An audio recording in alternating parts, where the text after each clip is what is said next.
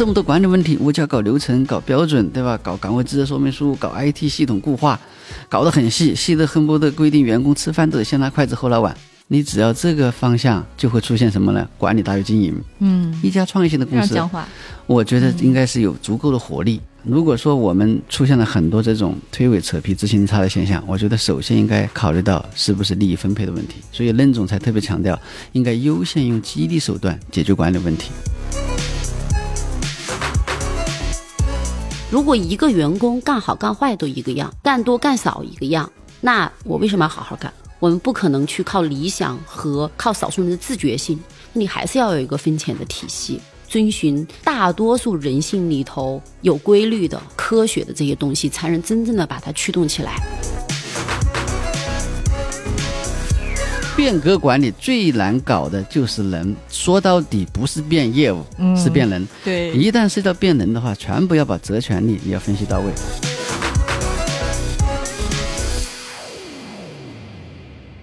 亲爱的听众朋友，大家好，欢迎收听本期的创业内幕，我是主持人丽丽。本期啊，我们请到了两位非常非常特殊的嘉宾啊，然后一位呢是非常有名的，就是众恩咨询的创始人，也是高维学堂著名的讲师卞之汉卞老师。他今天呢会跟大家讲一讲啊科学分钱这个话题，因为这个事儿其实我们每一家创业公司基本都有痛点，就是你无论是大中小，在分钱这个问题上呢，可能都需要卞老师的一些这个专业的知识哈。另外呢，就是为了能把这个话题呢，我们也讲得更好。我们也非常有幸请到了这个也是卞老师的学生，高维学堂的学友陈小梅女士，她来自于北京医永科技。这家医永科技呢是一个非常好的肿瘤大数据产品和服务的公司，然后呢公司也发展的非常好，拿到了很多大基金的这个支持哈。所以今天我们有幸请到二位，非常非常开心。好，二位跟我们的听友打个招呼吧。好，大家好，我是卞之汉，科学分钱的作者，辅导了很多的企业，专门帮大家解决分钱的问题。大家好，我是陈小梅，北京医永科技的 CEO 和创始人，非常高兴今天有机会能跟大家做一个交流，也跟大家一起分享一下科学分钱对于一个企业的重要性和我自己的亲身经历。嗯，以便于我们的听友后面哈对标自己嘛，要不要您先简单介绍一下自己，然后以及公司的一些情况，甚至是我们的发展阶段？医永科技呢是成立在二零一七年。然后我们协助建立了中国肿瘤信息网，然后这个网呢里面有一千多家肿瘤患者的数据，这个库呢是国家的，我们只是参与技术的一个提供。我们有数据的采集、数据的指控和数据分析的能力，所以我们专注在肿瘤这个领域，在为我们肿瘤的诊前、诊中、诊后提供一系列的肿瘤数据的产品和肿瘤数据的服务。公司呢，目前刚刚 B 轮完成了融资，既有大家比较熟悉的像红杉资本啊，红杉资本也是我们接近百分之二十的股东，嗯，然后也有央企来自于像国信健康、航空航天是我们的股东，所以我们目前所处的一个阶段呢是。我们的肿瘤诊疗的诊中的产品叫肿瘤诊疗规范化与费用合理化的平台。刚刚在星期六的时候，我们也在合肥做了我们的新品发布会。嗯，目前呢已经有几十家医院跟我们合作建这么一个平台的一个过程中，相信到今年下半年的时候就能够这样一个平台为很多的医院在肿瘤诊疗规范化和费用合理化上面来发挥它的作用了。嗯，另外呢，我们诊前和诊后的产品也都在研发和陆陆续续上市的一个过程中。目前公司就处在现在这样一个阶段，研发、营销、交付都在路上，所以特别需要边老师教会我们分钱，激励大家把这个事情做好。对，公司现在大概多少人？陈总，呃，接近四百，就是其实一个相当大规模的发展中，而且规模还在不断的快速增长的一个公司哈。接下来呢，大家可以对标一下，如果您只有四十个人，然后也可以想象一下自己四百人时候遇到的一些痛点。当然，我觉得陈总可能也会分享他在四十个人到四百人过程中哈遇到的一些挑战。那卞老师呢，今天我们的重头嘉宾啊，以防我们听友还不认识您，要不您再介绍一下自己和自己的理论。我们大部分创业公司的创始人呢，其实非常有情怀，也非常有内驱力。他们可能一头呢就扎进这个产品啊、技术啊啊，甚至客户现场。但是他们经常会忽视一个什么问题呢？就是我的组织能力能不能跟得上？嗯，我的组织活力能不能跟得上？因为大部分创业者还是有内驱力的。啊，但是其实我们团队跟着你干的时候，他还是有很多现实的，他的一些诉求的，比如说怎么样能够改善自己的物质生活条件啦，啊，我希望得到成长，我希望有更长期的利益的一些预期啊等等。所以我们借鉴呢业界比较领先的公司，因为我过去长期在华为公司工作。您在华为多少年？我在华为公司将近九年的时间，嗯啊，所以参与了华为公司大大小小的一些变革，从财经的变革到人力资源的变革，到参与销售的前端的一些这个项目的变革，嗯感受很深刻哈，就是一直在思考为什么华为公司这个组织啊能够这么有狼性，战斗力啊就特别的强，攻城略地啊真的是所向披靡。呃，而且华为的管理体系也在不断的完善的过程当中，其实我有时候会发现，究竟是这个管理体系、流程制度在起作用呢，还是真的是人在起作用？嗯呃，近距离的观察，自己亲身的体会，以及包括离开华为公司之后，去到很多其他的企业去做培训、去做咨询辅导，呃，发现呢，组织活力是最重要的。啊，就是所有的企业里面的要素，包括创始人自己也是人，对吧？我们也需要被激励。你的产品、技术路径等等，这些可能我们最后都要落到要人去干。那要干成的话，那就得解决意愿的问题，对吧？现在我们社会上是不缺有能力的人，但是怎么样能够把人能够激发出来，就变得很重要。那就像这个梅总，对吧？这个方向很好。肿瘤大数据，对这个我觉得非常有爱的一个事业，呃，而且它这里面呢非常跨界对，又是风口，而且非常跨界，它又要有医学背景，又要懂互联网，又要懂大数据，市场上根本没有完全匹配人才，但是呢，它其实这里很多人才都是在某个细分领域也是都非常的专精特啊，但是进来之后如何把他们联合在一起，对吧？如何让他们整个组织能够发挥出来它的这个潜能？所以实际上要打造组织能力。那组织能力里面很重要的一环就是大家都有意愿，互相去协同。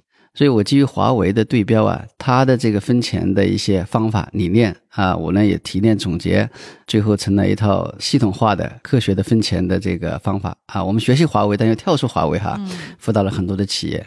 华为的这段经历呢，以及包括我出来之后的这个辅导的一些企业呢。呃，让我深切的感受到，我们中国的很多的企业老板也是愿意分钱的，但就很多时候踩到坑里不面去了，知道咋分，对，不知道咋分。这东西它能是一个科学吗？我就特别好奇。这个取决于我们对它的规律的认知的程度。之所以提科学分钱，或者开创了科学分钱这么一个服务的品类，其实我想表达两层的含义。第一层的含义呢，就是我们现在很多的企业关于分钱或者是员工激励做的比较差，或者大家呢不够重视。所以，我希望用科学分钱来提醒大家，这里面有很多值得借鉴和学习的方法。现代企业管理之父德鲁克他说：“我们对于如何激励员工知之甚少，我们唯一能做到的只有两点。第一点就是不要打击员工士气；第二点就是我们要消除员工取得绩效的障碍。你看，现代企业管理之父德鲁克先生，他认为对员工激励，他都觉得知之甚少。”也就说明这个很难。那第二个呢？科学分钱，我用“科学”两个字，实际上我想表达，希望它是门学科。我们也希望我们正走在这个科学的路上。那我《科学分钱》这本专著，整个书的结构也是符合科学范式的啊。我先从假设开始，然后到基本的概念，然后到我们基本的逻辑判断，呃，然后我们有一些方法和算法，有模型。比如说，我们最近发现很多的企业增长十分的困难。那我们从考核激励的角度，如何来牵引？这就需要我们有模型来指引大家，不然大家就是东一榔头西一棒子，零敲碎打。这个考核激励呢就不聚焦。我们从业务角度，从价值创造的角度梳理出来增量绩效的三个的牵引点。第一个是增长啊，就是从我们规模的角度，如何去牵引我们的增量绩效？比如说我们的营收怎么扩大，对吧？市场份额怎么扩大？那么第二个维度就是从增效的角度，如何去牵引增量绩效？这个增量绩效嘛，就是向内部要效益。那么第三个维度是增肥，就是我们为了未来的增长，当下要增加土壤肥力啊，增加土壤肥力，就是我们当下要做一些，比如说创新的探索啊，干部人才梯队的建设啊，客户关系满意度的提升呢，这也是我们考核激励要牵引的一个方向。这是沿着我们业务的这个方向去做我们的考核激励的牵引的点。那还有，我们从人的角度，从人的角度，我要激发这个人的内在的动力。我们不能因为现在很多的企业业绩很差，做这种强压式的 KPI 的考核，导致了大家呢士气更加低落，因为你每次强压这个目标完不成，呃备受打击，对吧？然后再强压动作变形完不成又受打击，所以我们现在呢所有的这考核激励啊，我们一定要激发员工内在的动力，所以我们从人的角度激发大家好胜的心理啊，所以我们这个增长、增效、增肥，我们会有一个对标，跟谁来对标？我们理解了这一点，就理解了人性，所以我们会说，哎，你这个增长、增效、增肥，你能不能跑赢大盘？这是一个方向。第二个啊，就是你能不能跑赢对手，对吧？或者跑赢呃行业的标杆。那还有第三个方向，那你实在也不知道大盘是什么样的，或者是你也不知道对手是怎么样的，那你就跑赢自己。跟过去比，或者跟自己的伙伴比啊，你看我们通过跑赢这个维度的设计，就是要去激发你的内在的呃想要去打胜仗的这种渴望啊，这就符合了德鲁克所说的，我们要什么考核基地要去激发大家啊，不要打击大家。你看我们这个就是因为分钱这个事，我们是认为是可以把它做成一个模型的。啊，科学嘛，不就是基于你的假设，你有一组输入，然后中间有一个模型，或者是它有一个规律，对吧？最后输出的结果也是确定的，而且通过实验可以反复的得到同样的结果，这就是科学。比如说，简单的回答创业公司普遍存在的问题，说，哎，卞老师，我这个创业阶段呢，我没钱分，我现在还亏钱了，对吧？每个人都像陈总这样的公司到 B 轮了，又拿到了红杉的钱，就好办了。其实不一定要有钱才分。什么意思呢？就是看你的认知是在哪个层面。我们经常说你没钱分，你是说你现在没钱分，那你有未来的钱呢？那我给大家分股权呢？我分三五年的这个奖金计划呀，我说或者是成长机会、学习机会啊，我有很多可以分配的内容。但是我们往往可能局限在时间上，只是认定是现在的钱，所以你就卡在那了。所以我经常跟大家讲，我说。啊，你分配的话，可以在时间上延展，有过去的钱，有现在的钱，有未来的钱。你分配的形式上来看的话，哎，我可以有什么利益，对吧？人民币啊，我也可以是权利，我也可以是荣誉。嗯，那所以还是有很多方法的。但所有的这些方法，其实我们底层逻辑啊，都是基于对人性的理解，基于我们具体业务场景啊来去设定这些方法，所以它是有章可循的。对，而且就刚才我们这个问题，其实可以延展一下，就是华为是一个非常懂分钱的公司，这个我们大家都知道，是吧？它全员持股嘛，是的。然后更主要的是，华为有钱可分，它是一个非常大的现金牛公司。然后，但是对于大多数公司，它没钱分的时候，你如何保证你的就是员工能够相信它未来的价值是价值？你看，我们服务了比较多的 SaaS 的公司，现在中国大部分 SaaS 公司拿到了，对，都凉了。但是拿到之前的这个投资的这个金额并不小啊。那对于没有没有利润的，或者现在呢先进薪酬支付压力比较大的，我们其实首先要解决第一个问题就是你如何吸引和保有人才。我们有很多的这个 SaaS 的，它往往是这种大厂的 IT 啊这种类型的企业，那你不能比人别别人低啊，你要低了之后，你人才留不住啊。你说我现在有没有更多的钱分奖金？那就我们要从两个层面来看。第一个，哎，SaaS 公司它的估值前几年我们是认为它是每一两年可能翻一番啊，就增长很快，所以这个时候其实不严格意义上是从它一定要赚利润，那你公司的估值的一个提升，那也是公司经营的业绩的一个表现。嗯，那在这个层面来讲的话，那我们可不可以做一些期权呢？这个期权里面对应到大家的这个利益，也是可以通过未来的钱股权来实现的。那还有就是，我们有一些你是拿到了融资的，拿到融资之后，你这个钱主要是用来投入研发，研发里面主要对应到人，对吧？那我们把当下这个阶段你分给大家钱，你应该理解成为一种投资行为，就我给大家分奖金，也是我在投入这个业务。呃，这里面也是要思考的，就是我们这个钱不一定只是来源于我们公司的经营型的利润。经营利润只是我们的来源之一，那我可以来自于投资的资本，我可以来自未来的钱，对吧？我可以分权，我可以分他成长的机会、学习机会都可以的。嗯，所以越是创业型的公司啊，我认为越要去琢磨这个事，因为你可用的经营型的利润不多，所以这个时候你就更要有更多的激励手段和工具来解决你现在现金支付的这个压力。我我其实觉得挺能理解的，因为我们的很多创业公司，他们都其实有期权池，对。但是呢，这个期权池的价值要让员工相信，其实看起来还是大家也要第一上努力的拼搏，要做出业绩，要把估值做上去。然后第二呢，其实也是肯定要做一些文化的宣讲。嗯，是的，是的。对，哎，我想问问，就像陈总，您本身公司现在有四百人了嘛？互联网人可能他对于期权的价值是认可的，就是因为我们见过很多造富的神话嘛。但是这个医药的专家。他们未必去白银。就这里边，早期您的这个团队是怎么解决分润的问题？然后呢，到今天公司已经到四百人，您是怎么解决这个问题的？痛点有什么不同？嗯，我因为开始所在的是生物制药的企业，嗯所以当我到了一个新的领域，一个大数据行业的时候，其实开始特别不适应的是我自己，嗯所以我会发现，在这个领域里面的人才对于输入这件事情，比传统的制药行业里面的人高，对，嗯而且不是高一点儿。嗯嗯嗯可能在传统的一个生物制药行业里面，我们已经有几十亿的收入，然后几百亿的估值。他发给高管或者是中层人员，他实际的收入的合计也会比一个创业公司现在去找一个我们说大数据的人才，嗯，找一个算法的人才，找一个模型的人才，好贵的哈。贵。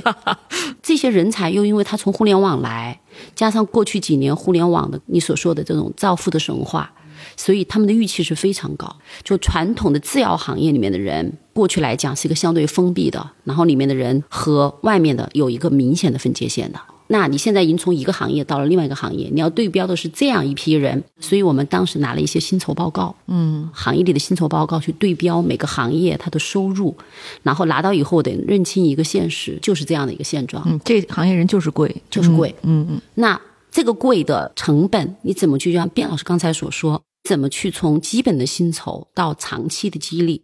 还有我自己伴随着我自己原来的公司待了二十一年，我会认为，并不是每一个人。他都只是在看今天一个收入，嗯我通常会认为钱是三部分，第一部分是看得到的现金，另外一部分是看得到的远期的股权，还有一部分是赚钱的能力。嗯这也是刚才卞老师所说的，我们怎么样在一个创业公司的时候，但是我们让我们的员工学到东西，得到赚钱的能力这一部分，让他感觉到是有价值的。嗯正因为公司在成长，所以我们也给每一个员工在提供成长的机会，让他从一个原来只有单一的能力到的复合的能力，原来他从来没有做过的事情，只有基础的能力，到他适应新的岗位以后，有了更复合的能力。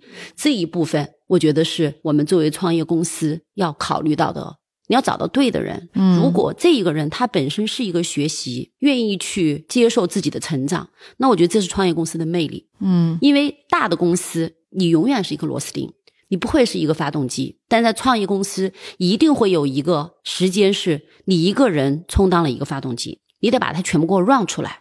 公司在发展中，人才短缺，流程可能需要时间建起来。那么这个中间一定会有这么一个时期，是要让公司的一部分员工他承担了多个角色。那这种多个角色的承担，就会训练提高他的能力。嗯第二个来讲，那我们还是要回到现实。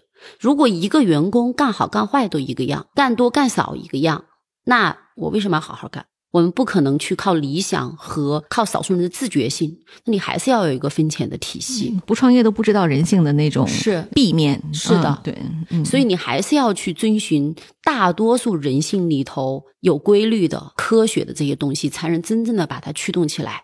所以我自己是越来越体会到这一点。我当时听到卞老师的课的时候，我就说了一句话，我觉得是瞌睡遇到了枕头。我已经非常的感受到，一个企业没有这件事情是没有办法激励大家每一个人拼命干的。所以听完卞老师的课以后，去年我们在一起聊科学分钱的前提，你企业要去说清楚你的客户是谁，你的流程应该是什么，在这个流程中间你的角色是什么，然后大家扮演这个角色，你所要交付的目标是什么？你交付了目标以后，你应该分到什么钱？我觉得这是一整套套的一个，机它是一个对机制对对，嗯对，所以其实卞老师上次对我的辅导的时候，其实没有直接在跟我说给我一个分钱的方案，而是一直在帮我剥离我的业务，分清楚你的角色是什么。嗯。我印象特别深刻，卞老师跟我说的，当你这个岗位的这个人，当他的角色的能力如果不具备的时候，你有两件事情可以做，第一件事情是 buy，嗯。第二个事情是 build，对吧？你总得要想办法去突破。如果你不去解决，那你这个人的能力永远完成不了。嗯那你这个角色怎么办？他不可能达标。所以其实我觉得前期卞老师帮我们做了很多的梳理工作，是在做这样一些梳理，在这个基础上再去做分钱。哦，这个就我就非常能理解了。嗯，就是说，如果大家去只看卞老师那个书的标题，哈，寄希望于通过一本书找到一套通用的解决方案是不可能的。对你还是要从根源上先解决它。而且刚才就是陈总讲的时候，一个非常大的启发啊，创业公司呢，就是我们讲分钱，这是第二步，第一步是人一定要找对。他要跟我的行业和公司匹配，这个匹配包括说他对于追求一个突破自己有非常大要求的人，这种人就是你非常容易激励他。然后第二呢是他就对这个行业非常有兴趣，第三就是他的能力非常适配现阶段或者说未来三年我公司的一些要求，这个还是很重要的。疫情前呢，我有一次跟我的美国同事聊，我说你觉得中美创新的这个核心差距到底在哪儿？就是它技术肯定是大家看到的现实，但背后有人说是算力，有人说是算法，有人说是什么机制，对吧？提出很多种可能。这个我这个同事他中国、美国都非常懂啊，他就说，我觉得核心啊是因为中国的房价贵，然后他一下就把我给说懵了，然后他就拆解，他说，你看我在北京生活很多年，硅谷不可能有这么贵的房价，他这个年轻人他又没有买房的压力，咱的文化是你结婚你得有房。你没房子就属于婚恋市场弱势群体，对吧？所以父母拼了命的给你弄一个，就是哪怕小房子也得弄一套。那一旦搞了房，就要搞房贷，所以这个年轻人他就不可能说我不考虑现金的部分了。但是美国人不这样，美国人大厂啊，基本上是一个规律，就是你在大厂工作，你看我们做那个有一个 GGV Fellows 那项目嘛，他们在大厂做三年，他基本上他就要出来创业了。成不成功我都去挑战一下。不成功，大不了我回去。反正这三年我在大厂挣的现金也足够我去试错，再配套它非常完整的一系列，比如说像以前硅谷银行什么的，有一系列非常低的这个便宜的钱可以拿。所以中国这个核心问题就是我们在招人的时候不得不考虑，你要照顾他的现金，照顾他的当下，同时也要考虑他未来。就这个是真的不容易的哈。我也想问问卞老师啊。就是对于一个早期公司，我们以这个 A 轮或者前的公司来讲，它怎么设计这样的机制会更合理？因为这可能是我们大多数的早期创业公司比较感兴趣的。嗯，这是非常好的一个问题哈，就是在谈分钱的时候，大家会有两种不同的观点哈。一个说，哎，我得先把战略确定。然后我得把产品做出来，我得做市场验证、建流程、建一些考核，呃，然后再说哎怎么做激励、做分钱，对吧？那就是你要做这个事儿，你起码都先定方向、有战略，对吧？有产品，啊，你得有团队。哎，对，呃，大家可能普遍的认为说我是先挣钱再分钱。那还有另外一个观点，也是我们跟一些企业家交流，或者是我们在实际案例辅导过程中，大家也会出来另外一个观点说，不一定。那他说，其实应该是先把分钱的机制相对的确定，嗯，然后我们再来共同一起探讨战略目标、具体的一些实施的路径。这两派的观点呢，在我整个咨询辅导过程当中，经常的会出现。但是我认为这两个没有对和错。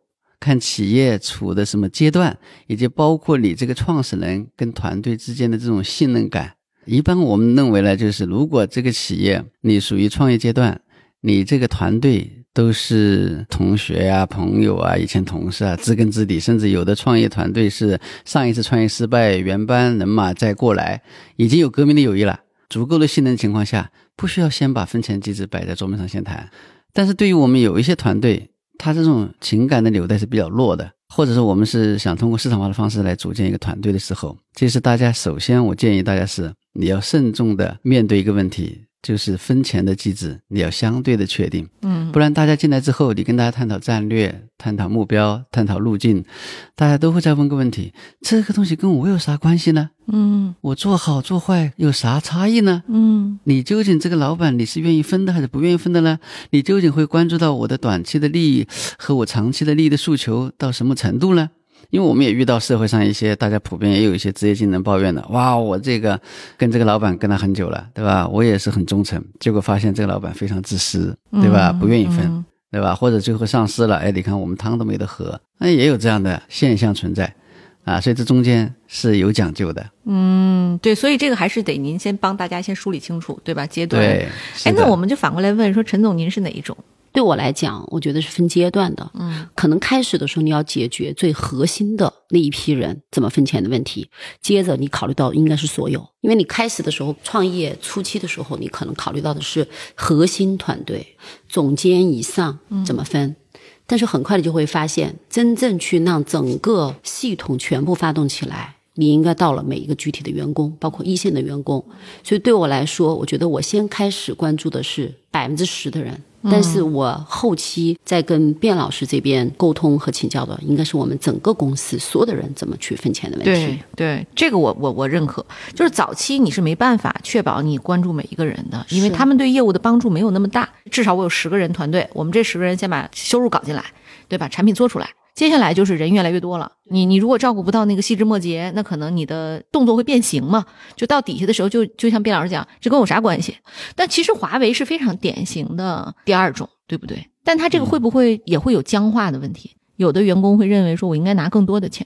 其实华为公司我理解他是特别喜欢爱钱的人，对吧？就是我们其实有一个奋斗者的选拔的标准呢、二零一八年华为公司发布了人力资源管理纲要二点零，对于我们将来招聘员工、选拔奋斗者，他有个标准叫胸怀大志、一贫如洗。嗯。啊，就是你得很穷，你要是什么富二代、官二代，不缺钱，对吧？你来华公司，他也不一定是他的理想的候选人。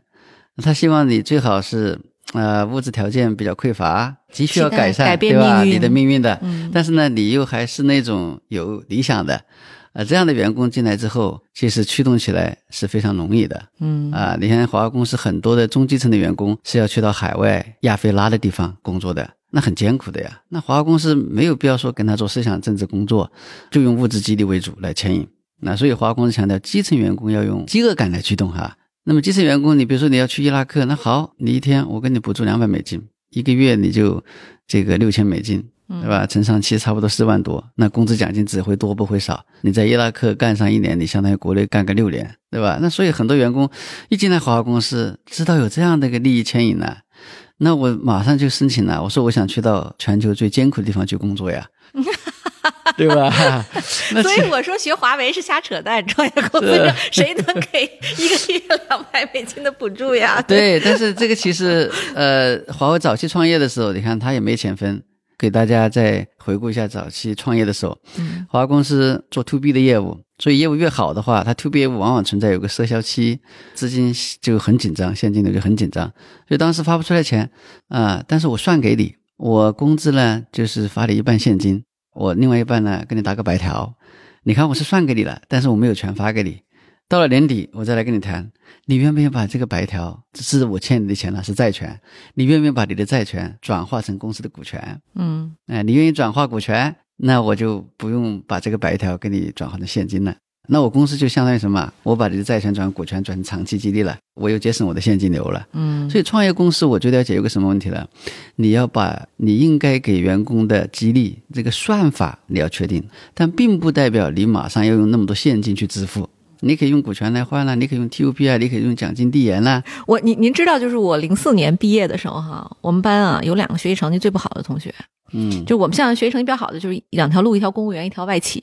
这俩同学呢，成绩稍微差点儿有一个就去了华为啊，有一个去了腾讯。去华为那个呢，我们就觉得啥呀，对吧？这么辛苦，然后去什么各种斯坦里边工作，然后对，人现在真的是就挺好的啊，非常有钱。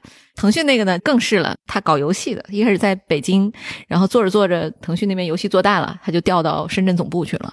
啊，人一一开始也是瞧不起人家，就你看这么小公司对吧，做 QQ 的有什么前途？所以有时候你就是这个中国的职业经理人是吃过见过的。这一点上，我觉得是好于我们新兴市场的。我们这个最近在帮我们很多出海到新加坡的公司招人嘛，就发现你跟新加坡的不用多高级的人才，就职业经理人去谈跳槽，我给你一个什么期权啊，没有任何人白银，因为新加坡没有创业氛围，他没见过这个期权变成钱的过程，他身边没有人暴富了。你去跟他讲说，我给你现金是你现在的一半，咱们一般谈一半或者三分之一嘛，那我到时候给你很好的期权，给你很好的职务，我们一起来做这个事业，特别特别难。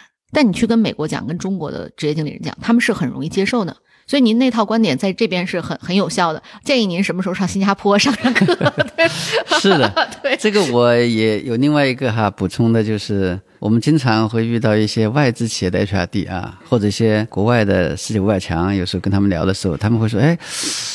啊，你们华为的这个激励机制要这么复杂吗？或者，哎，怎么中国公司的激励机制这么的多样化？哈，就是好像你们有很多种方法，我们就很简单了，十三薪、十四薪呢。要好的话是在六个月啊，奖金对吧？完了，要这么复杂吗？其实他们理解不了。就你刚刚说的那个，我非常赞同。美国也好，呃，中国也好，尤其中国，其实我们企业之间的竞争是非常激烈的，非常的内卷。我们不光在招聘的过程当中，大家很内卷，其实整个企业面临的外部生存环境也是非常内卷的。对，这种内卷呢，使得什么呢？使得我们经常面临一个问题，就是大家同质化竞争。就是你比如说你在旁边做了个喜茶，那我就要做个白茶。嗯，那我做白茶，我要起底这个项目，我没有人才啊，那我就两倍三倍挖你的。它这样就使得我们整个。呃，员工这个层次啊，这个这个层面，大家都其实挺焦虑的，就经常有很多的诱惑，薪酬泡沫啊，对，泡沫比较大。所以这个时候你就你得得设计一些定制化的，最好是一人一个政策一样的薪酬机制，来确保你能留住和吸引这一类人或者这一个人啊。你看，我们经常帮一些创新的公司要解决他的某个核心高管进来之后，我怎么给他做一个薪酬方案？嗯，啊，我甚至给他三个选项。啊，因为我不知道他会大概什么样的倾向，有一些他有创业精神，有些没有创业精神的，所以我们会给他 A、B、C，说 A 现金多一点，对吧？加奖金，嗯，啊，基本上跟外部市场对标。那 B 就是什么？现金比较少，然后跟你加股权。那 C 可能是。现金基本可以忽略不计，那直接就是股权加更多其他的利益，对吧？那他选了，对吧？对。啊，对对，这种肯定是非常核心的高管层。因为您知道，您刚才讲第一类的时候，我就觉得我脑子冒出来，CFO 肯定是第一类，因为 CFO 一般都是在他已经快速成长，他才需要这个职务嘛，他要 IPO 了嘛，他通常就是说你你现金一定要给我好。然后第二类呢是 CTO，CTO 通常都是见过的。这身边一堆暴富的人，所以呢，CTO 呢对于现金要求相对没有那么高。我曾经非常成功的从 Bydance 挖过一个某个县的技术一号位到我们的一个被投企业里，他只拿了 Bydance 十分之一的薪酬现金，但是前提是他在 Bydance 挣了足够多的钱，他其实就不太 care 这部分，他就觉得我就想让自己的产品变成现实，在那边我很难，但在这儿呢我可以做到。那当然，我们也非常慷慨的给了他非常多的股份啊，就是说，在公司已经到了 C D 轮的时候，我们还给了他一个点，相当多的钱，到股东要决议的。那但是这个里边就非常值得，这个人来了就破局了。但第三种就是说我一分钱都不要，我就要。跟你整的 这种，您说只有 CEO 或者 CEO 的亲戚，没错，对，这个太难了啊。是的，你看这是不是要设计啊？对对对，你要不设计，你说好，我就是以我现有的高管的薪酬体系，我就给你一个标准，那人进不来呀。这是 HR 最常犯的错误啊。是呀，对吧？啊，这通常这都得一号位来确认。各位亲爱的小伙伴，你知道吗？除了创业内幕之外，我们还出品了一档英文播客。Evolving for the next billion，由 GGV 纪元资本的管理合伙人童世豪和市场经理 Rita 杨主持。如果你对东南亚、印度、美国等海外市场感兴趣，欢迎收听来自当地头部创业公司 GVC 的声音。收听及订阅，您可以在我们节目顶端找到 GGV 的小馆，点击进入就能看到我们出品的这档节目了。欢迎喜欢收听英文播客的小伙伴点击订阅哟。比如说像陈总所在的行业啊，您的两类人才，他的薪酬结构差异会不太一样。比如一类是您的医疗类的科学家，还有一类呢可能是偏互联网型的，还有一类可能是市场的销售。就是这两类人才，他们在薪酬的这种设计上，您会做怎么样的定制？然后怎么样能确保大家都能非常满意呢？在销售这个岗位上面，我们可能还是会把他的这个奖金跟业绩的达成挂钩的这种是比较多的。然后呢，在技术和医学这两个呢，我们现在也在尝试按照一条龙的逻辑，就是说，除了它的固定薪酬和远期的期权以外，按照事件，按照一条龙，我们一个产品线的达成，或者是如果我们产研线里面有 IPD，如果我们在营销里面或者交付里面有不同的事情。这也是跟卞老师现在正在做的这个方案里面，看看我们再拿出哪样的一块的一个钱出来，来捆绑在这一个流程里面的所有的人，嗯，包括技术，包括医学，包括数据，就是我们会发现原来的这个收入十五薪、十四薪激励不了大家了，对，激励不了，嗯，是我现在最痛苦的事儿。边老师在说，我是在从痛苦往前走的的路上，嗯，这个确实很不容易。就是您知道，我前两天跟一个某超级互联网大厂哈，北京的大家都知道的一家公司，然后跟他里边的一个中层，我们一起吃饭，他就跟我讲了他的收入的水平。我听完之后，整个人还是挺惊讶的。他那个角色如果放在一家创业公司里，很可能是更高的，但他其实收入很低。就是现金部分给的非常少，但这家公司呢，他们其实用股票来捆绑了这一类中层，就是你的股票我还不一次性授予你呢，你要分三年，一年给你点，一年给你点，但这个授予你之后，你就可流通，你可以选择一个高点卖，但这里边就涉及到三年之后公司可能会发生一些，它往上涨是好的，但今天看起来中概股都这样了，对吧？所以他们的损失是比较大，所以最近这家公司就很多中层啊，甚至是一些 VP 这个 level 的高层也都在看机会。就所以，他就说明他这激励机制出问题了，对吧？是这个地方，我们提醒过很多的企业，我说大家对股权的价值，你会建立在一个假设，说我的公司的估值会越来越高，对吧？或者说，大家对资本上总是充满的是想象，但是很多公司股权激励之后，发现它成了个负向激励。我在深圳有家公司，它在创业板上市的，半年之后做的股权激励，做的限制性股权，嗯，刚上市嘛不久，股权价格是九十多块钱，嗯，按照一半的价格给员工授予，这个很好了。结果没想到呢，遇到了中国资本市场也很差，股票价格直接从九十多，两年之内哈就跌到了二十一。那个员工无比的焦虑，因为我花四十多的代价买的，买的，对，当时虽然是一般的价，这个公司的业绩一点都没变差，利润也在增加，收入也在增加，但是股票价格就是往下掉。对，股票市场并不直接反映公司的实际情况，并不一定反映你实际情况。所以我当时我去那，我帮他们去做这个激励的梳理。我一进去开会，大家都在拿那个手机看股票那个 K 线图。我说你们这天天看股票，不好好工作？对呀。边老师，我这可是前面上班积累所有的资产，我都压在这了，这已经都亏了一半了。越上班越穷，对，越上班越穷。他说：“我现在把公司干的业绩再好又有什么用？我干的再好，我这还不如我在市场上我一下说没了。睡觉还不不赔钱。”哎，对，所以你看，我们说做激励，真的很多时候就是有很多的误区。所以，卞老师，你的建议呢？就这家公司。那这家公司，我们后来说不要把你的股权激励跟市场上的这个你的股票实际股票对实际挂钩。你如果是基于你的实际利润，你看华公司这点我做的非常好。那这次我们不是华华公司也在分红，大家很关注嘛，又分了好像是三百多个亿哈。嗯。而且这次出现的是它的 ESOP，就是投资股，就是花钱购买的股票，对，ESOP 和它的 TOP 是不花钱购买的。嗯。就这两个股票的分红是不一样的。哎，你花钱购买的股票，它是可以享有资。资本的增值收益的，比如说华为公司把农药卖掉，那卖的是资产，那这一部分的产生的利润不是经营性的利润，嗯，它是不会分给那个 TOP 的，嗯，那个虚拟股权的。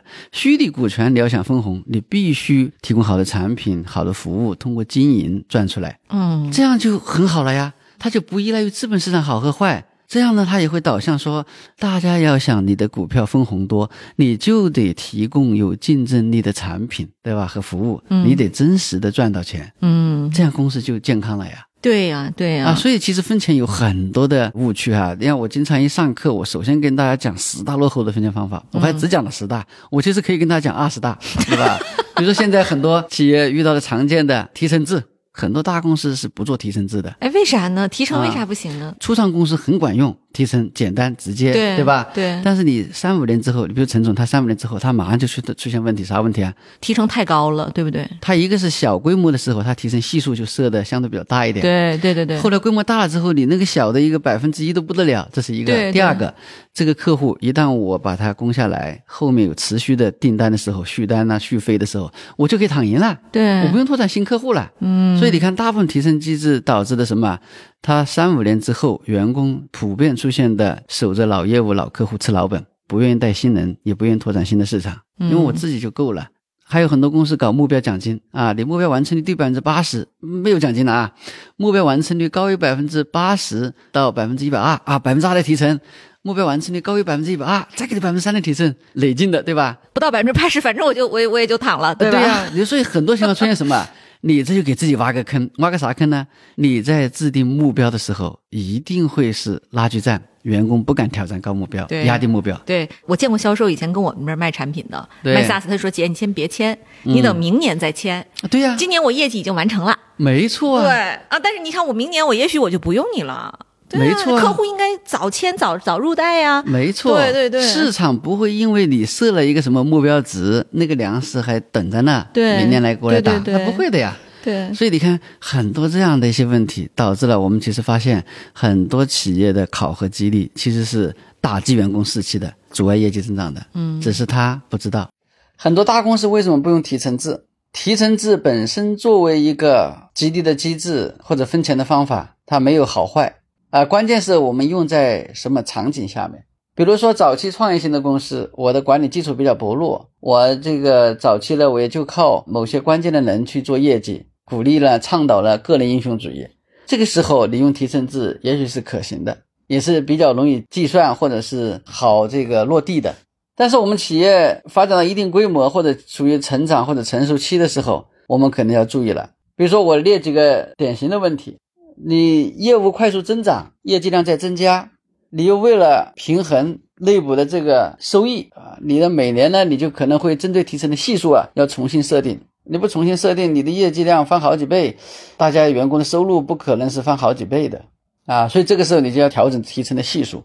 你基本上也是根据市场对标，一个人要拿多少钱的奖金倒算出来的，这样你就势必会把那个提成系数啊，要往小的方向去设。你每年都来回这么调的话，给员工就特别的没有安全感，员工呢对公司也没有信任，这个就会带来内部的这种博弈。那么第二个，你比如说用提成制的话，很容易导致我们的什么市场资源、客户资源、渠道资源，它演变成个人的资产啊，这是我的区域，这是我的客户啊，你要去调动它，调动不了，它就会形成利益的板结。这种利益板结久了之后啊，就容易形成躺赢。你看，凡是用这个提成制的，你要提拔这些优秀的销售的骨干做这个管理者，他是不愿意的。因为你作为管理者去带团队，往往你就要把客户资源交出来，那么他就要基于团队的业绩去拿年薪，或者是拿一个什么样的奖金，这时候他就没有安全感，他还是觉得我拿着客户资源我会更加安全啊，你上下左右也调不动。那而且你用提升制的话，也很容易带来我们的毛利不断下滑，因为他要拿到更多的奖金，我要把业绩量做大，那我就要求公司降价啊，我这一降价嘛，我的销售量就放大。一放大，我也拿到了比较好的奖金，但是公司可能就不赚钱了啊。还有哈，就就我们用提成制的话，我们很多的一些呃业务的牵引的方向就没没有抓手。比如说，我希望你做大客户，比如说我就希望你做新产品，这样的话，你这个提成制里面没办法去体现差异性出来，所以往往就导致我们的客户结构啊、商务条件啦、都是恶化的，大家也不关注成本费用。而且提成制有时候我们的业务如果因为市场惯性啊，或者市场外部的变化，业绩量上下波动的时候，你有时候发现这个业绩量的增长不是因为他努力的结果，是市场整个行情比较好，这样也会导致大家这个收入不公平。所以我提醒大家，你要用提成制的时候，你一定要知道它有什么样的弊端。特别有道理。您这么一想想哈，你说 VC 啊，就我们这个行业的人啊，就老有人问说，你看你是负责中台的啊，负责整个运营的，说你为什么有这么大的劲头拼命工作呢？我说因为我们基金如果赚不着钱，我就分不了钱。它跟我今年完成短期目标没什么太大关系啊。我们那个奖金也也相对比较固定，但是它长线的看，比如这只基金我整体赚了多少钱之后，我才能够分钱。不然 LP 也不会让我们分嘛，我们在合同里也会写清楚，所以大家都要拼了命的把公司的市值做好，把公司管理好、投好，所以公司就没有闲人，每一个人都是为项目的最终目标服务的，就不需要 OKR，O 是全公司一致的，不需要拆解，对嗯，这为什么任总说了一句很经典的话哈？企业管理最难的工作是如何分钱啊？他说钱分好了，管理的一大半问题就解决了。你看我们很多企业倒不是员工故意为之啊，就是它确实存在在协同工当中啊，大家专业领域不一样，对吧？还有大家做事风格不一样，因为这个团队是还在磨合期嘛，存在普遍的什么推诿啊、扯皮啊、执行力差呀、流程不畅啊、部门墙，嗯，表面上看这都是管理问题，那是管理问题。现在市面上很多的管理的方法工具，哎，那是不是这么多管理问题，我就要搞流程、搞标准，对吧？搞岗位职责说明书，搞 IT 系统固化，搞得很细，细的恨不得规定员工吃饭都得先拿筷子后拿碗。嗯，你只要这个方向就会出现什么呢？管理大于经营。嗯，一家创业型的公司，常僵化。我觉得应该是有足够的活力，嗯对吧？如果说我们出现了很多这种推诿扯皮、执行差的现象，我觉得首先应该考虑到是不是利益分配的问题。所以任总才特别强调，应该优先用激励手段解决管理问题。嗯否则的话，你优先用管理手段解决管理问题，就是事倍功半。嗯，就如果说大家都去僵化的制定目标，那就变成了说动作都是整齐划一的，不可能有任何创新，不可能有人去做出伟大的产品，对吧？不可能有人去说我去尝试一下，有可能有一些不太合适的客户。对这个，在创业公司来讲，其实是是必要的一个生存条件。比如说像陈总他们的生意吧，你打交道的这些人都是一些高精尖的人，他的技术变的时候，你如果还是僵化在这个流程里不能变化，那很容易就被市场淘汰了，对吧？这也很危险。是的，对，卞老师，你除了华为啊，你做过的最成功的客户，就是他在你的辅导下，他有了非常大变化的，你您能想出一个案例吗？我刚离开华为不久啊，我们就开始做培训咨询，基本上属于我的种子客户吧哈。在深圳有一家客户，他已经上市了，我们现在服务了八年，嗯啊、就是每年都在给他不断的优化、迭代这个新的业务、新的组织，又要做新的方案。我们合作过程当中，我感受到啊，企业的管理变革绝不是说我们三个月做个项目，弄一个方案出来交给你，你就能稳定运行。它需要个持续优化迭代的过程。呃，我举一个效果非常好的一个案例，就这是一家医药企业，而且是一家上市的医药企业。他们把全国呢分成二十个大区，各个大区里面有团队面向这个药店和医院来做销售。那这家企业以前用的都是提成机制，业绩的提成跟目标完成率还要做挂钩啊，这样就带来了大家不愿意定高目标，不敢挑战目标，所以就搞拉锯战，压低目标。而且因为搞提成制，很多的一些，尤其老的一些销售人员就吃老本、躺赢。呃，新的一些药品上市，大家也不愿意去卖啊，因为那个很难卖。还有啊，就他们一些大的这个三甲医院啦、或者是药店连锁啊，这种突破啊，难度大，都没人愿意去干。还有一些销售的骨干呢，他也不愿意带团队，所以这些问题就导致了公司业绩没有增长，毛利下滑，新的市场打不开，大的客户突破不了。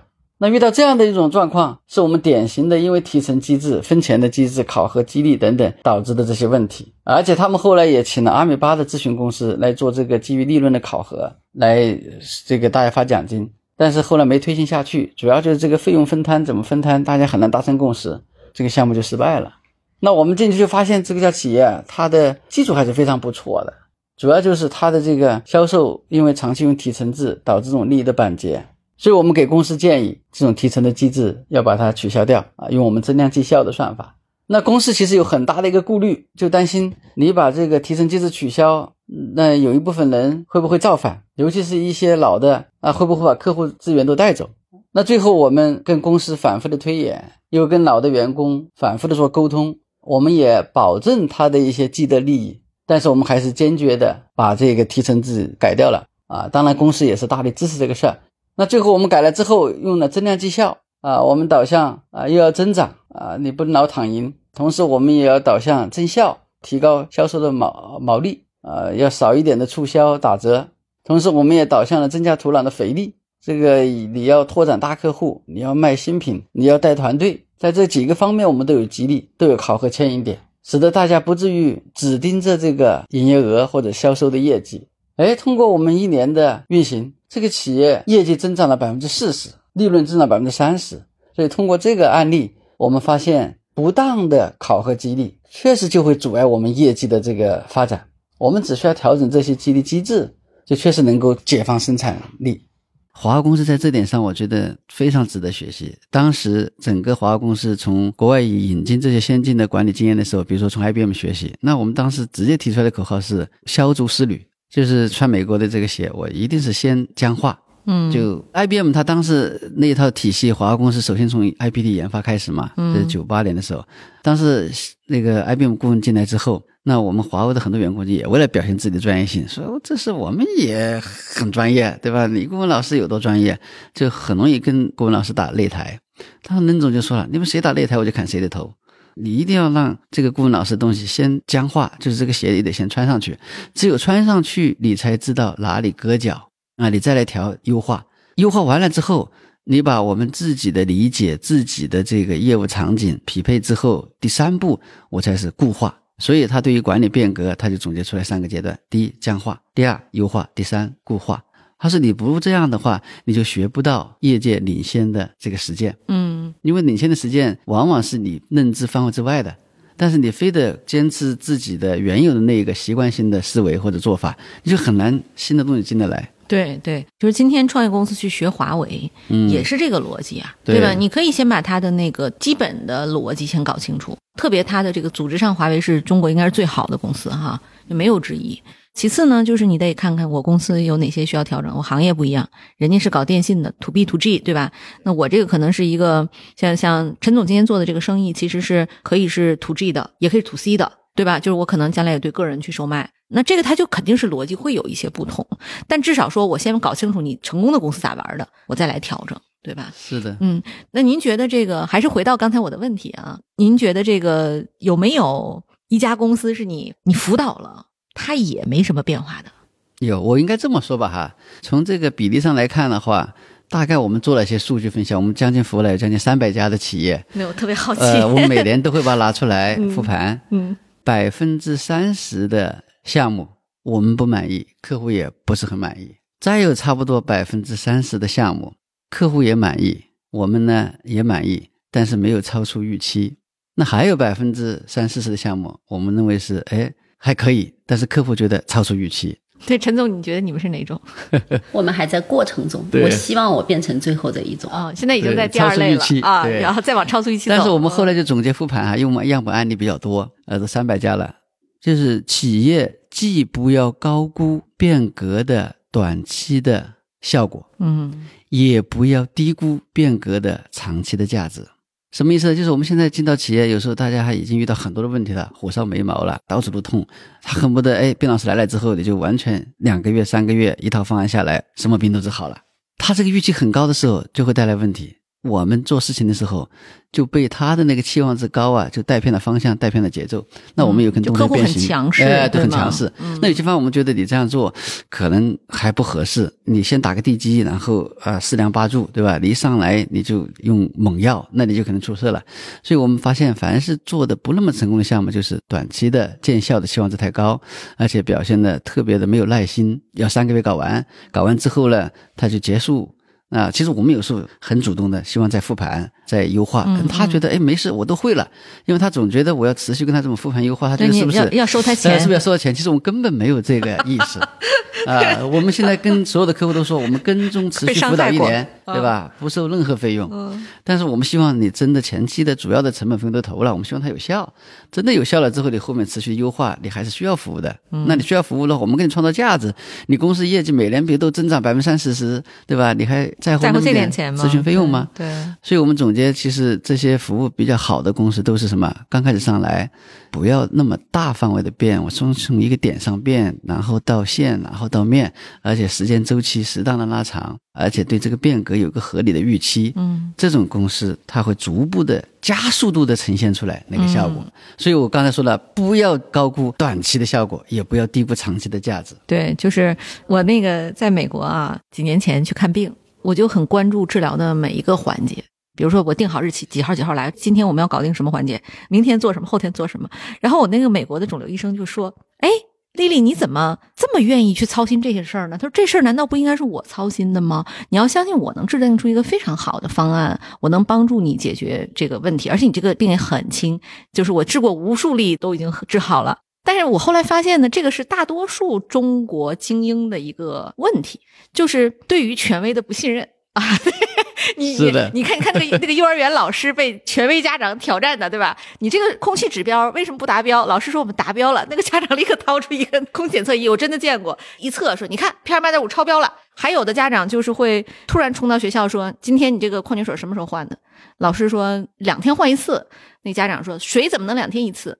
啊，但我们家水我觉得好像都是两天一次，这所以就我们对于权威的不信任，可能是跟我们懂得多了、见得多了、爱学习啊。我觉得您这套理论我可能没接触过，但我学过这个什么超级阿米巴，对 我认为我我懂，是的，对，有意思啊。嗯。各位听友们，欢迎收听由 GGV 纪元资本为你呈现的商业叙事节目《GGV 投资笔记》。这也是继创业内幕后，GGV 出品的第二档中文播客。我们将顶级风险投资人与优秀创业者的讲述做成声音故事，为你呈现一档耳目一新的商业播客。在这里，声音是最直接的讲述者。GGV 投资笔记，你不容错过。我这里边就是很好奇一个实战问题啊，比如说像今天陈总您解决这样一个系统性的分钱组织这样的一个问题的时候，您是会请一个老师做顾问，还是说您同时会有几个顾问一起来协同？然后如果是几个，要怎么去协同他们？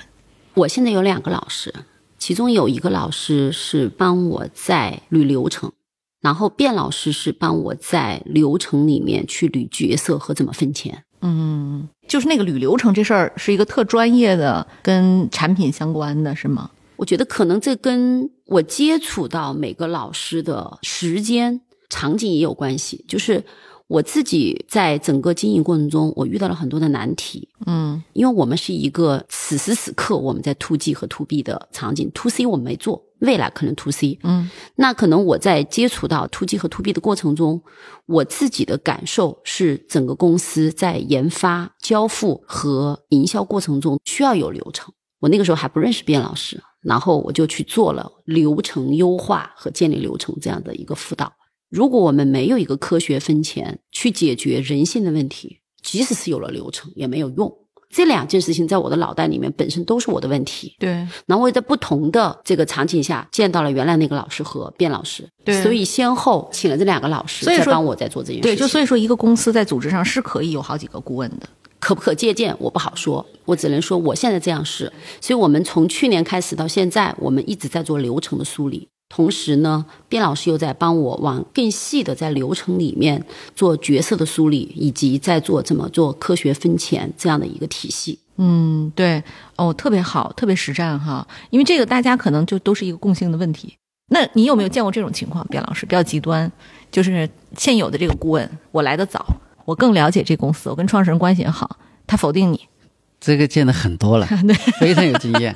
我们其实很多愿意请顾问老师的公司，我觉得它都是一个非常好的公司，老板都很擅长利用第三方的力量，对，帮助自己解决暂时的一些经营的短板啊，或者建一些体系。有的呢，就是他有一个相对信任的，要么是可能跟他做战略的，要么是可能跟他做组织的，要么是跟他做流程的。他进来的早也信任，因为每个顾问老师其实他除了他专业领域之外，对吧？他不一定完全精通哈，但他至少还知道，哎，这个相互之间的衔接关系怎么样的。所以我们经常遇到啊、有一些呃老板他已经在身边有个很好的顾问老师是做战略的，假设哈，嗯这时候我们进去，我们是会特别小心的。就是这里面有两种极端情况哈，一种情况就是这个顾问老师他本身就不太喜欢你这个老板又三心二意的，又有个外遇似的，对吧？又觉得是不是我啊不爱我了对，不爱我了，是不是我给你的 这个辅导还不能嗯让你这个满意了？嗯有一些顾问老师会有这样的一些芥蒂的。那还有一类的另外一个极端老师就是，哎，真好，哎呀，特别欢迎我，就是把这个战略啊已经跟公司规划的比较好了，我也解码了，目标也分解了，就是觉得大家动力不够，所以卞老师你来，哎呀，特别好，赶紧我们一起把这个组织活力也激发出来。当然还有介于中间的，就是不仁不乐的，对吧？有时候还跟你挑挑小毛病的。但是普遍来讲呢，就是遇到有这样的情况的时候，我们都会有一个相对的角色的定位或者说是边界，涉及到他那块的领域的，我们一般就是哎不会随便说去发表太多的意见，即便是有一些不同意见，我也会哎私下跟老板交流交流，对吧？不要在直接的会议场合上去太多的发表，因为有时候发表你就大家很敏感，对吧？对，我觉得您应该给投行上一上这课，您知道吗？嗯，就您见过投行 IPO 拍桌子吗？就我见过无数次，大家在 IPO 之前进场，首先你得确定主承销商。通常大的发行都得有十几个承销商，小的也得有五六个，对吧？嗯，搞 A 股的，搞港股的，啊、搞美股的，然后搞什么这个政府关系的，就不同的这个承销商，它的投行的这个作用还不一样。对，最后分钱的时候，那个精彩，就指着鼻子骂，就是你你你有什么作用？你要分这么多钱啊？因为他这个分钱最后完全靠 CFO 和董事长两个人的直观感受。就是你帮我卖了多少股票，这我分你多少利润，剩下的我觉得你你还在我关键的时刻拉了我一把，帮了我一下。所以就是我我非常理解，就是像像文化人之间，大家还是有一个界限的，对吧？是的，啊嗯嗯。但有些老板他也很会利用顾问，像我最近在深圳启动那个项目，他确实有个战略顾问，他自己就私下已经铺垫好久了，然后呢又让我们跟他私下有交流。啊，而且他营造一种氛围，不是说我不认可你这个战略顾问，只是我之前也给了你机会，但是我发现给了你，你都没有做成，我就不希望你分心，你还是把战略做好，我会持续跟你合作。但是，哎，这个分钱的这个事儿。边老师是最专业的，嗯，这个现在市面上已经知道了，边老师就是科学分钱，科学分就是边老师。哎，那你既然有这个标签，我们也得到老板的这种支持，大家也比较好，容易就是协作哈。对，所以这确实有时候做这个变革，尤其我们这个项目，它完全涉及到的是责权利，嗯，所以很敏感，会影响到老板，影响到高管层，影响到这个员工，甚至影响到他的一些服务的机构。啊，所以这里面其实我们非常的了解人性哈，因为本身做这个事儿嘛，所以我们都会做很好的沟通。对，哎，这里边就有一个问题，比如说像卞老师你辅导啊，像陈总他们公司，可能就是你得跟高管都聊嘛。对，有没有这种场景？比如说有一个高管原本他权力挺大的，但是我们辅导完之后发现，他这个得拆出了一部分职能，会有这种情况，他怎么怎么应对？会出现。上一次卞老师给我辅导以后，其实我们最近一段时间就已经在调整的过程中。我们其实是先说这个高管目前的他的职责，嗯，他需要什么样的能力？我们先会去猜这个人他的能力，他现在是满足的还是不满足？如果不满足，那我们现在就需要去启用外面的咨询去补它，或者是把他这一部分的分给其他有能力的人去做。嗯，如果我们把这一个人承担这个工作所需要的能力弄清楚了，就可能真的会面临你刚才说这个问题。嗯，那原本他叫某某某某某总裁或者某某某某某总监，他应该具备五个能力。嗯，但是我们拆分完了以后，会发现其实这个人只有三个能力。这其实是我们在招人的时候。对于这个岗位的能力没有去做完全匹配，嗯，或者说也有可能是匹配不了，对。当时市面上就没有这样一个五个能力的人，或者公司发展了，对，他跟不上公司发展了跟不上了，嗯，那这种情况下就要去产生变革。我们可以说他 title 他可能是不变的，但是他在公司所担任的这个角色其实是在变化的。嗯，哎，对，卞老师，你怎么确保这个人他很 smooth 的去接受这样的一个变化，就他会很好的交接？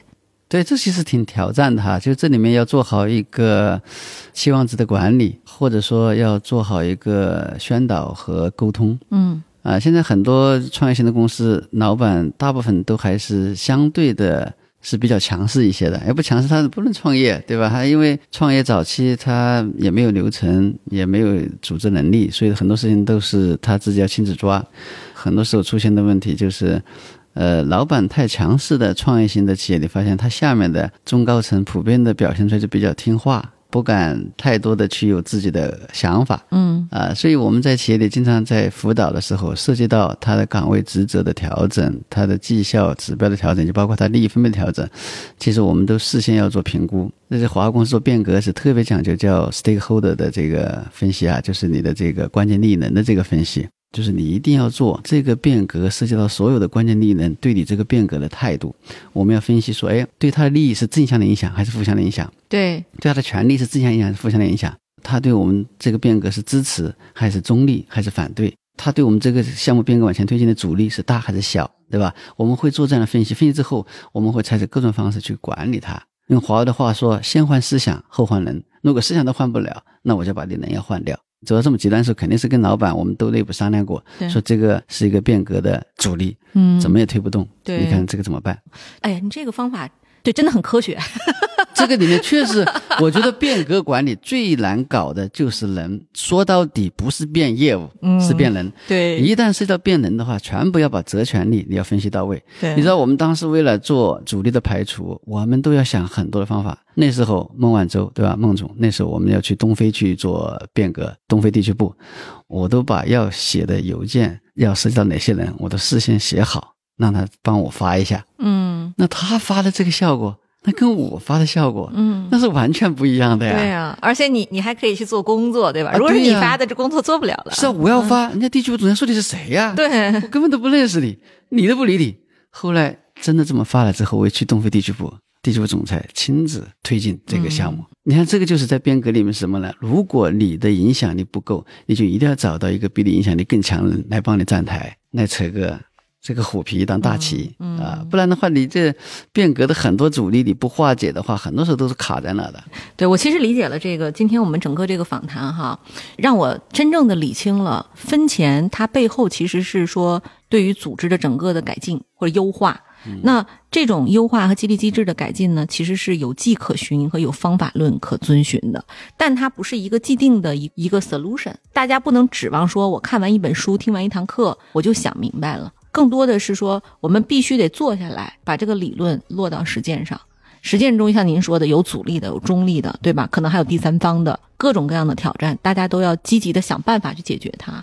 对，非常非常有收获啊！今天因为时间关系，我我们可能没办法聊得更多，但是下一次如果说听友们啊特别有兴趣的话啊，无论是说跟陈总的交流啊，或者是跟卞老师交流，甚至是我们在此要加加一个广告啊，就陈总的这个公司就在北京，然后呢有这种科技型的或者是医药型的专家和人才啊，方方面面的职位吧，请大家去 Boss 直聘上看一看啊，然后积极的也可以加入我们，去真正感受到这个变革的过程哈。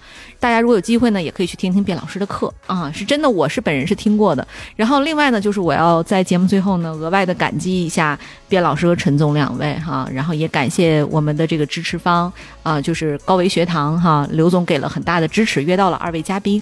我知道两位都非常的忙，然后在周末我们还赶上三里屯有球赛的情况下，我从十分钟的车程愣跑成了四十分钟，然后过来跟二位嘉宾来录这期播客，然后也特别感谢企业家们和创投生态里的这些专家，他对于我们大家的知识的这种学习的默默付出哈，谢谢二位。好，谢谢。啊，谢谢谢谢。那这样吧，卞老师，就是很多听友在一个小时内可能都意犹未尽，要不要我们抽出五位听友送出您的这个《科学分钱》这本书？你可以啊？我送签名版的。啊，哎呀，太好了！